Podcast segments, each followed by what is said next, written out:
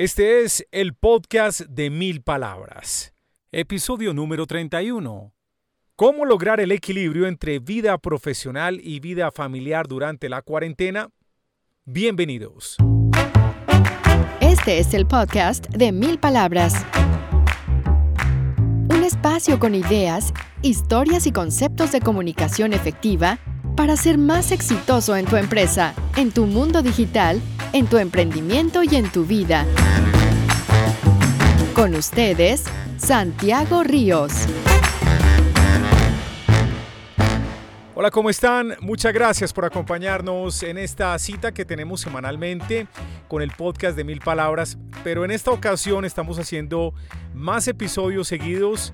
En los últimos días hemos estado publicando los conceptos de especialistas sobre cómo manejar esta situación tan particular, tan excepcional que tenemos durante estos días donde nos cambió nuestro modo de vivir de un momento a otro con la cuarentena, con este coronavirus.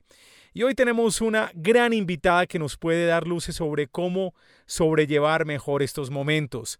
Me refiero a Paula López, ella es autora de los libros Píldoras para el Alma y tu alma una joya para pulir. Paula es escritora de literatura espiritual de la editorial Penguin Random House, es coach internacional, es logoterapeuta y analista existencial de la Universidad de Flores de Buenos Aires, es miembro de la agencia HiQ Speakers, que es una agencia líder de conferencias en América Latina, es además máster de liderazgo en habilidades desarrolladas en Harvard. Paula, Qué gran invitada, muchas gracias por acompañarnos. ¿Cómo estás? Muy bien, Santiago, encantada de estar con ustedes y poniendo este granito de arena en estos momentos en los que todos necesitamos apoyarnos entre todos. ¿Cómo estás viendo este momento? ¿Cuál es tu sensación como observadora de esta histeria colectiva, pánico colectivo, de estos pensamientos que estamos construyendo entre todos, no tan buenos en unos casos? ¿Qué es lo que observas en este momento?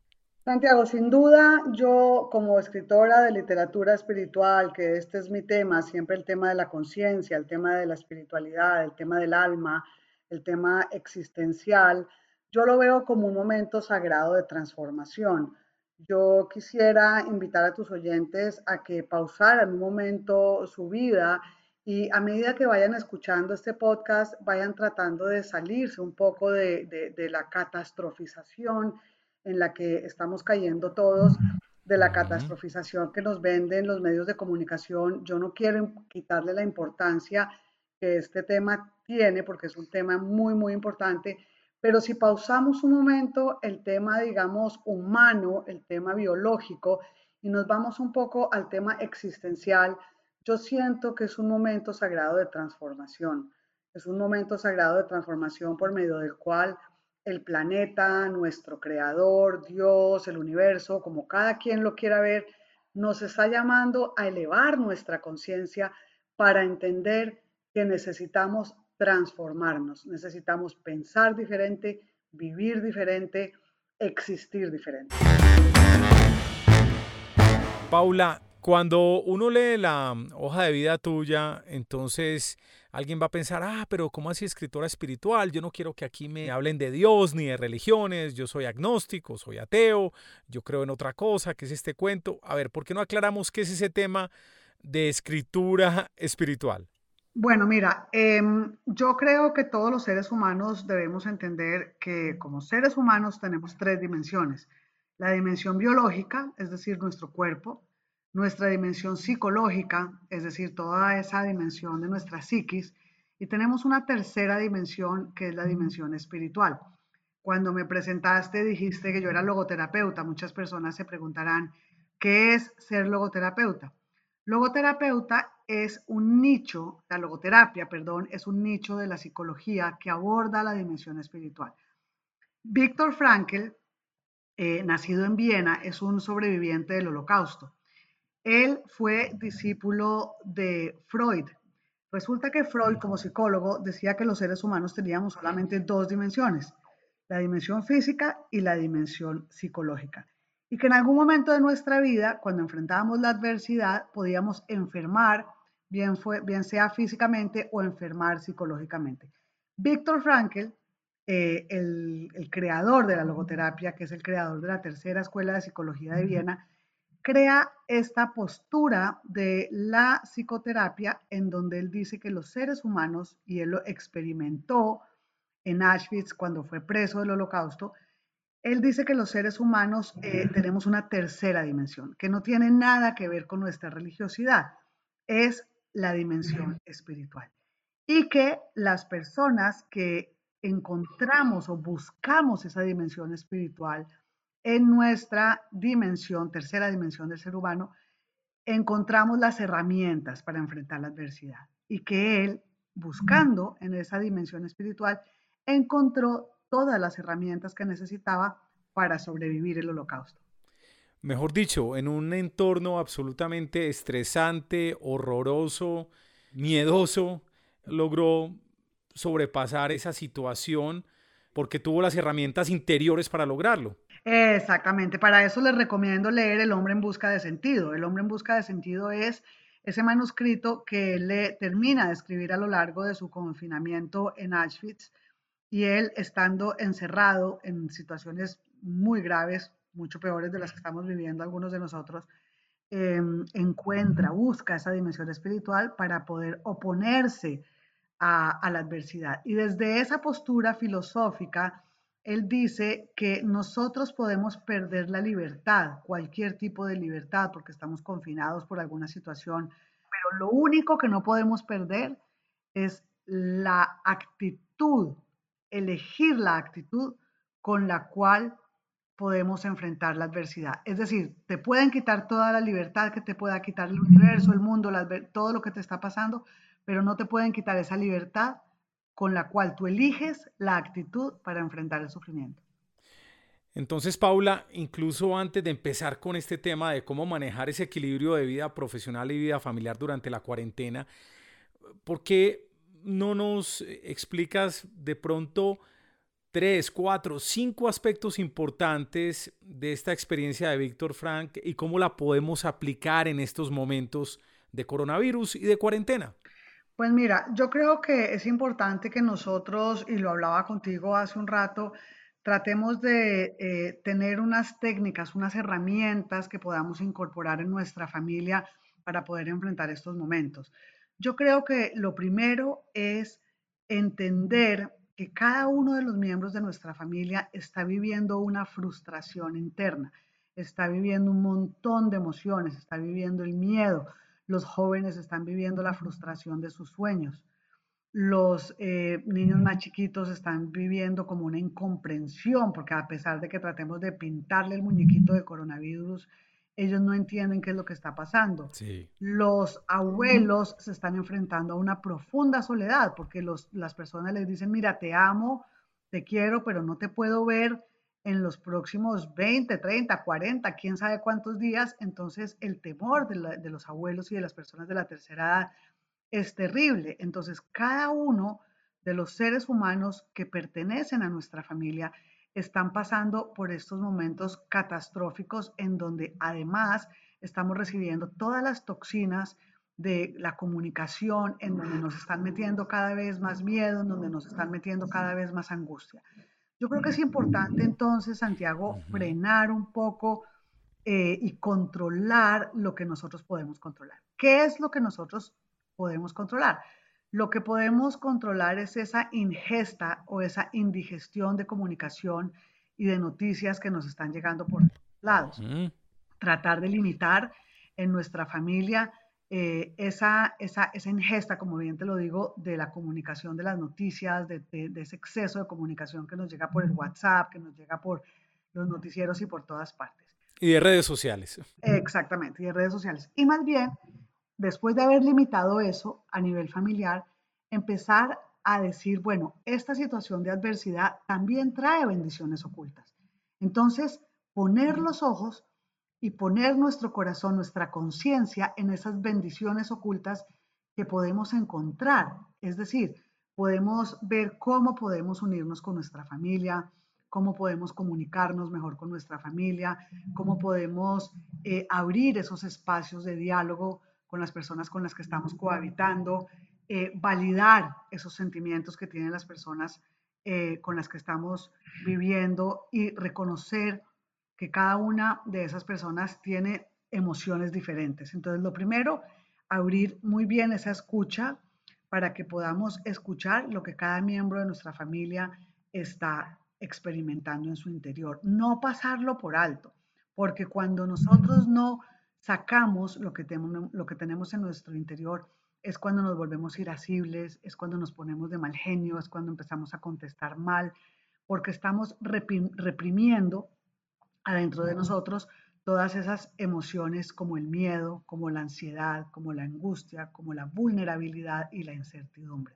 Entonces, lo primero, invitar a las personas de nuestra familia a que verbalicen, a que expresen lo que están sintiendo y validarles ese sentimiento. Lo segundo, agradecer por las bendiciones ocultas que trae este confinamiento, es decir, poder tener las comidas juntos, poder tener comida en nuestra mesa, poder, em, así estemos desconectados, digamos, socialmente los unos de los otros y que no nos podemos tocar, ni abrazar, ni besar, ni nada de eso, reconectarnos emocionalmente. ¿Cómo es de importante, Santiago, poder reconectarnos, porque muchas veces, y el tema tuyo es el tema laboral, el tema de los negocios, el tema del trabajo, muchas veces nosotros nos habíamos vuelto o nos hemos vuelto eh, robots, nos hemos vuelto personas que vivimos de una manera automática, de una manera robótica y nos hemos olvidado de reconectarnos emocionalmente con nuestra familia. Me parece muy interesante y sobre todo como darle el reconocimiento y la validación a lo que sienten las personas que están a nuestro alrededor. Quisiera, sin embargo, volver con el punto de Víctor Frank, porque yo asumo que en ese momento, en el tema del holocausto, en estas prisiones, pues no podía compartir mucho con la gente y si compartía, compartía experiencias de dolor, de muchísimo dolor, pero hacia el interior de él. Es decir, ¿qué comunicación tenía Víctor Frank con sí mismo para tratar de mantener la compostura? para hacerse respetar esa libertad que tenía interior. ¿Cuál es esa comunicación que nos podemos hacer en estos momentos, Paula? Mira, em, yo creo que es muy importante, eh, yo hablo siempre del escáner del alma, es, es, una terminología que yo eh, abordo mucho en mi libro, Tu alma, una joya para pulir, en donde digo que es muy importante reconocer qué está sucediendo en nuestro interior. Yo lo llamo el escáner del alma. ¿Por qué? Porque en la metodología que yo eh, aplico a mis consultantes, yo les hago la siguiente analogía. Si tú tienes un dolor de rodilla, si tú tienes un dolor en un brazo, un dolor de cabeza, tú tratas de seguir viviendo con ese dolor y tratas de ignorarlo porque dices, no, pues yo sigo adelante, me tomo un Dolex, hasta que ese dolor va aumentando y va aumentando y te frena la vida. Te detiene hasta que tú tienes que ir a un médico y le tienes que decir al médico, doctor, me está doliendo muchísimo este miembro de mi cuerpo, tengo este dolor biológico y el médico te hace un escáner para detectar ese dolor que tienes, qué significa, qué es la dolencia que tienes, para poderte dar un diagnóstico y después de darte un diagnóstico poderte dar un tratamiento. En la dimensión espiritual funciona igual. En la dimensión espiritual nosotros empezamos a tener dolores emocionales de nuestra vida. Algunos de esos dolores son dolores que traemos de nuestra niñez, de nuestra adolescencia, que aún no han sanado. Pero algunos otros dolores son dolores actuales. Nos puede doler nuestra pareja, nos puede doler nuestra relación con nuestros padres, puede doler la relación que tenemos con nuestros hijos, un diagnóstico de salud, una dificultad em, económica. Entonces, ese dolor emocional que tú tienes, nosotros debemos aprender a reconocerlo. Y es ahí cuando yo hablo de hacer ese escáner del alma. Cuando hacemos el escáner del alma, detectamos entonces qué es aquello que nos duele en la vida y podemos entonces hacerle de frente. Cuando descubrimos ese dolor y lo descubrimos pausando nuestra vida, saliéndonos de nuestra zona de confort y enfrentándonos con ese dolor, podemos entonces tener ese diálogo con ese dolor y preguntarle qué fue lo que vino a enseñarnos. Porque una vez nosotros aprendemos esa lección, que digamos en el caso económico puede ser en este momento una lección universal que estamos nosotros todos llamados a aprender, es el desapego. vamos a tener que desapegarnos de un montón de cosas por la crisis económica que se viene. Vamos, nos hemos tenido que aprender a desapegar también de personas que quizá tenemos lejos. Entonces, el desapego es una de las lecciones espirituales, por ejemplo, que nosotros tenemos que aprender a través de esta crisis. Entonces, lo importante es poder detener nuestra vida, hacer ese escáner del alma, reconocer los dolores que tenemos activos, conversar con ese dolor y preguntarle qué vino a enseñarnos. ¿Cómo manejar ese equilibrio entre vida profesional y vida familiar? Ya hablaste de, de, validar, de reconocer los sentimientos de los abuelos, de los más pequeños, esos sentimientos que tenemos todos ahora. ¿Qué más puedes recomendar en este balance entre vida profesional y vida familiar? Yo creo que, bueno, después de, tener estas conversaciones abiertas en familia, en donde podemos dejar que las personas se, expresen, ayudarles también a los que no saben o no pueden eh, expresarse, bueno, preguntarles cómo te sientes, cuéntame qué emociones tienes en estos momentos, validarlas, dejar que la persona hable, porque muchas veces los adolescentes, los niños y los, y los abuelos, solamente con el hecho de sentirse escuchados, ya abren esa válvula de ansiedad, esa válvula de angustia y solamente con sentirse escuchados ya pueden alcanzar la tranquilidad. Lo otro es que recomiendo limitar esas, esa, esa, cantidad de recepción de noticias eh, nocivas y de noticias angustiantes, elegir solamente una hora del día por, por medio de la cual nosotros podamos escuchar las noticias. Lo otro, hacer un horario, un horario en el cual podamos tener una hora de ejercicio, una hora de meditación o de oración o de quietud interior o de reflexión. Mira, la gran parte de los problemas, la mayoría de los problemas que enfrentan los seres humanos a nivel universal es la imposibilidad que tienen las personas de sentarse a solas en una habitación a reflexionar. Si nosotros no detenemos nuestra vida y no reflexionamos, muy difícilmente podemos, podríamos llegar a elevar nuestra conciencia para entender este momento mundial, este momento en el cual se nos está pidiendo que elevemos nuestra conciencia, que cuidemos el planeta, que cuidemos de nosotros mismos, que cuidemos eh, nuestras emociones, que cuidemos nuestras relaciones, hacer una jerarquía de valores. ¿Qué es lo que realmente es importante para mi vida? el dinero, las relaciones, el tener o el ser, el saber como un loco y estudiar como un loco para prepararme para hacer una carrera impresionante o el cuidar espiritualmente y emocionalmente de los míos. Este es el momento en el cual la vida nos está lanzando un montón de preguntas existenciales.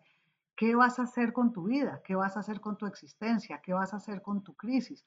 Porque nosotros muchas veces caemos en esos, en esos momentos en donde nos volvemos víctimas y le preguntamos a la vida, ¿por qué a mí? ¿Pero por qué me pasa esto a mí? ¿Pero por qué a mí? Si yo no he hecho nada, si yo he sido una persona buena. Este es el momento en donde tu existencia y el universo te está haciendo una pregunta existencial. ¿Qué vas a hacer tú con este momento y con esta pregunta y con esta crisis que te arroja el mundo, que te arroja la vida? Y nosotros debemos responderle en este momento a la vida qué vamos a hacer cómo lo vamos a enfrentar, cómo lo vamos a pasar y para eso las herramientas están en nuestra dimensión espiritual. Cada quien, si tiene una religiosidad o no, puede desplegar esa religiosidad a través de su dimensión espiritual. Pero yo conozco muchísimas personas que son agnósticas y son profundamente espirituales.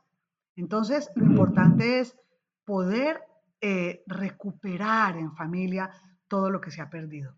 Un juego de mesa, cenar juntos, desconectarnos de los aparatos eh, como el celular y mm, el computador para hablar en familia, em, validar los sentimientos de los otros, tener conversaciones, em, quizás leer esos libros y después comentarlos. Hay un montón de cosas que debemos hacer. Y para la convivencia es muy importante entender el momento de la dificultad que estamos viviendo, porque fíjate que nosotros nunca, nunca, en ningún momento del año de nuestra vida, estamos acostumbrados a pasar 24 horas al día en familia. Nosotros tenemos un espacio de independencia como seres humanos. Tú sales de tu casa, vas a tu trabajo, los jóvenes van a la universidad, los niños van al colegio, los abuelos van a sus actividades eh, lúdicas o lo que sea, y cada uno tiene su independencia.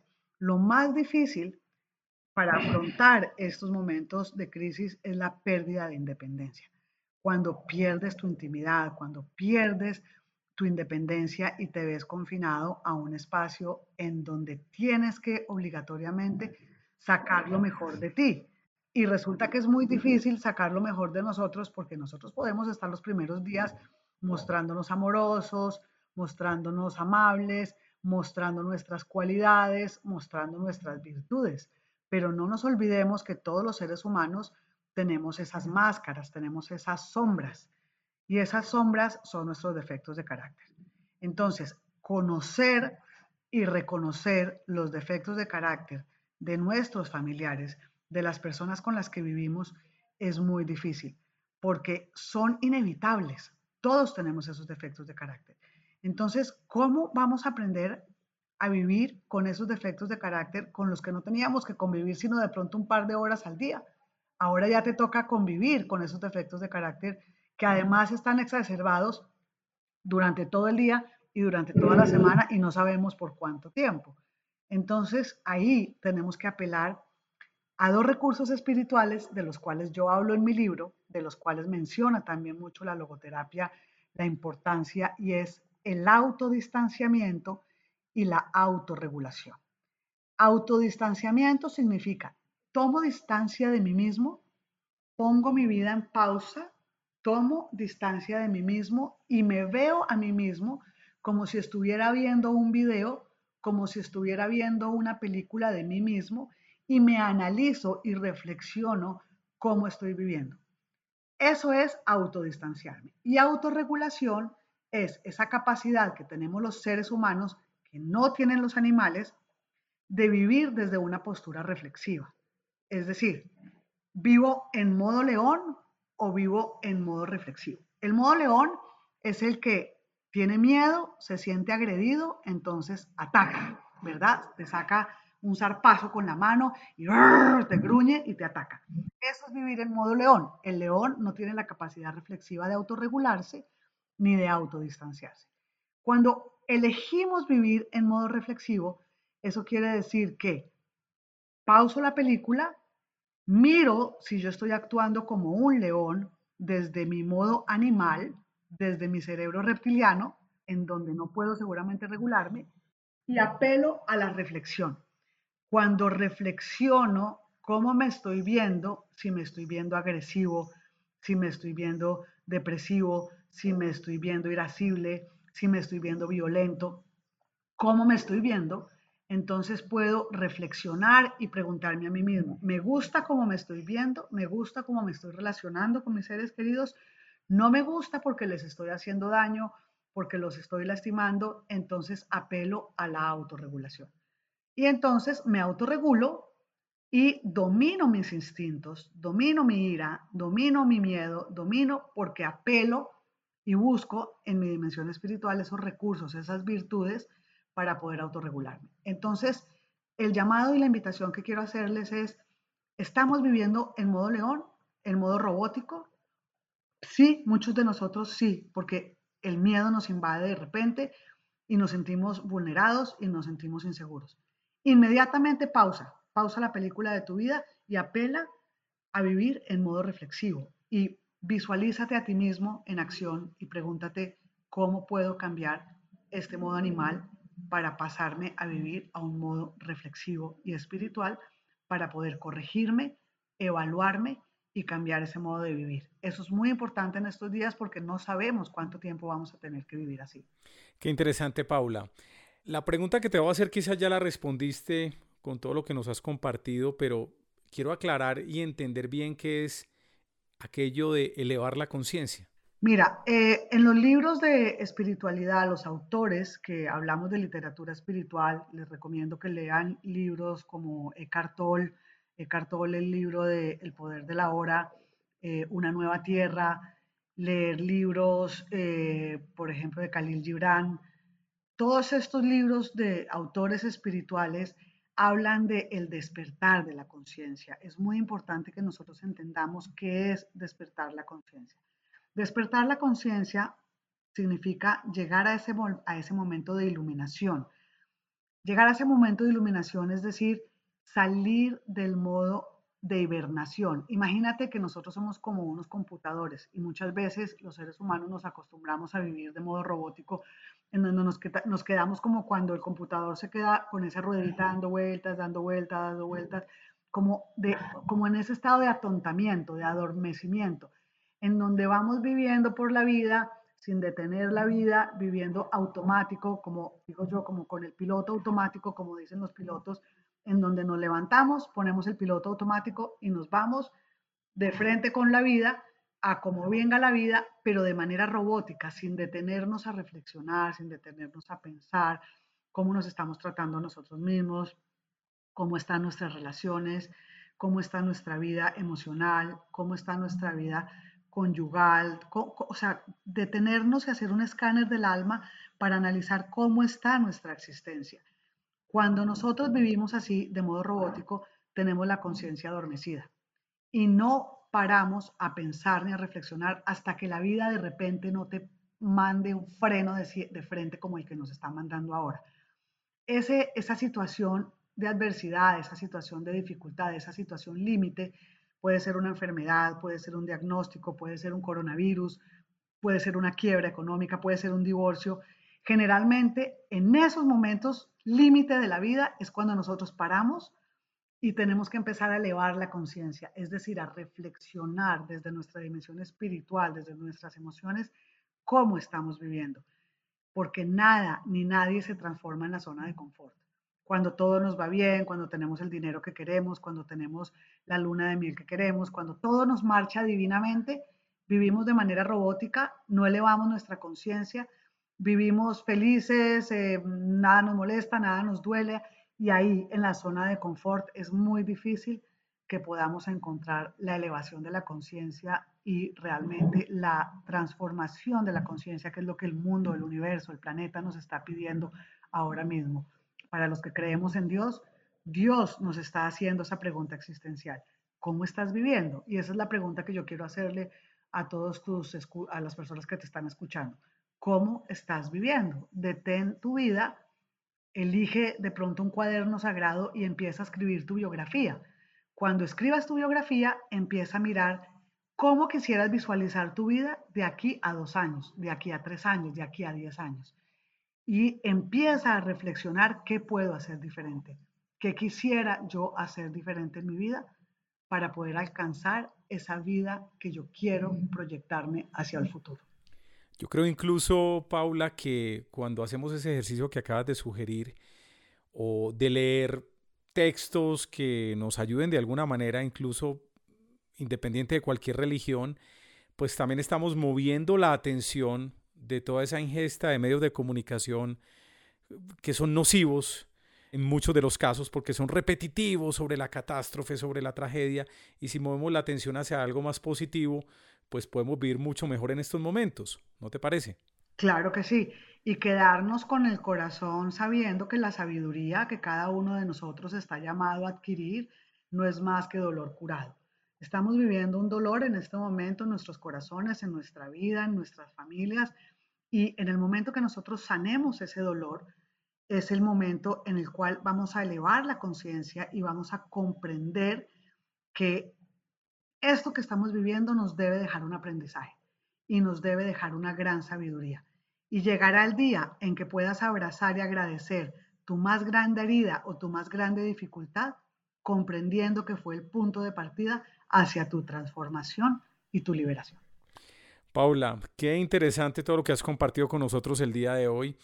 ¿Algo más que quieras complementar? ¿Alguna idea, alguna recomendación, algún mensaje, Paula? Pues decirles que, bueno, que lean, que lean muchísimo si quieren alimentar eh, todo lo que les he dicho y ampliar un poco más. Eh, yo estoy en arroba Paula López Escritora en mis redes sociales, ahí en arroba Paula López Escritoras pueden encontrar un montón de meditaciones, pueden encontrar un montón de em, alimento para el espíritu para estos días. Eh, y eso, si quieren leer el libro de tu alma, Una joya para pulir, es un libro que profundiza muchísimo en toda esta metodología que les estoy compartiendo. Lo pueden em, pedir y bajar por todas eh, las librerías. Están presentes en todas las librerías a nivel nacional, está en Amazon, está en todas partes.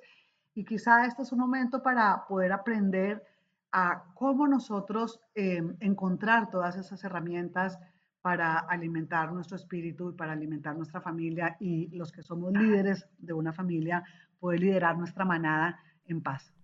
Paula, muchísimas gracias por acompañarnos. Bueno, muchas gracias. Muy bien, y a ustedes oyentes del podcast de Mil Palabras, quiero recomendarles amablemente que compartan este contenido con las personas que quieren, con las personas que están a su lado, familiares, colegas, amigos. Yo sé que en estos momentos este tipo de contenidos puede aportar mucho a superar la situación, a que vamos saliendo de una manera más consciente, de una manera, digámoslo así, más amorosa, más compasiva, más productiva y algo que al final se va a transformar en algo muy bueno cuando superemos esta situación.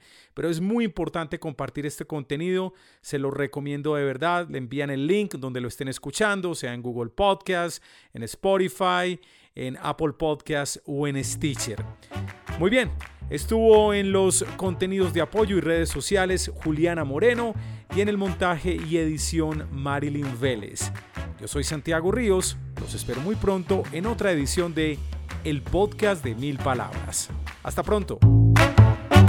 Hasta este momento, el podcast de Mil Palabras. Espacio con ideas, historias y conceptos de comunicación efectiva para ser más exitoso en tu empresa, en tu mundo digital, en tu emprendimiento y en tu vida.